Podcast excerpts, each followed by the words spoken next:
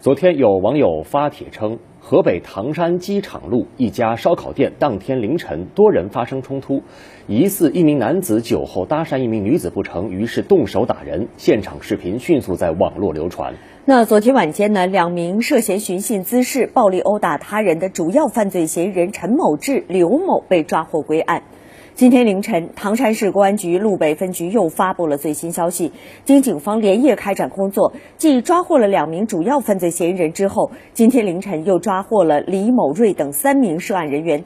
同时呢，唐山公安机关已经组织警力赴外省，对其他的四名外省籍的涉案人员进行了抓捕。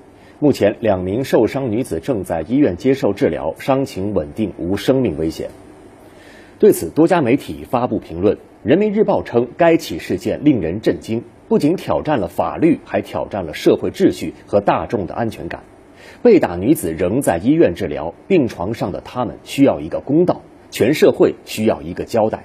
而法制日报则表示，暴力与法治社会绝不兼容，社会戾气必须依法制止，施暴者必须受到法律的严惩。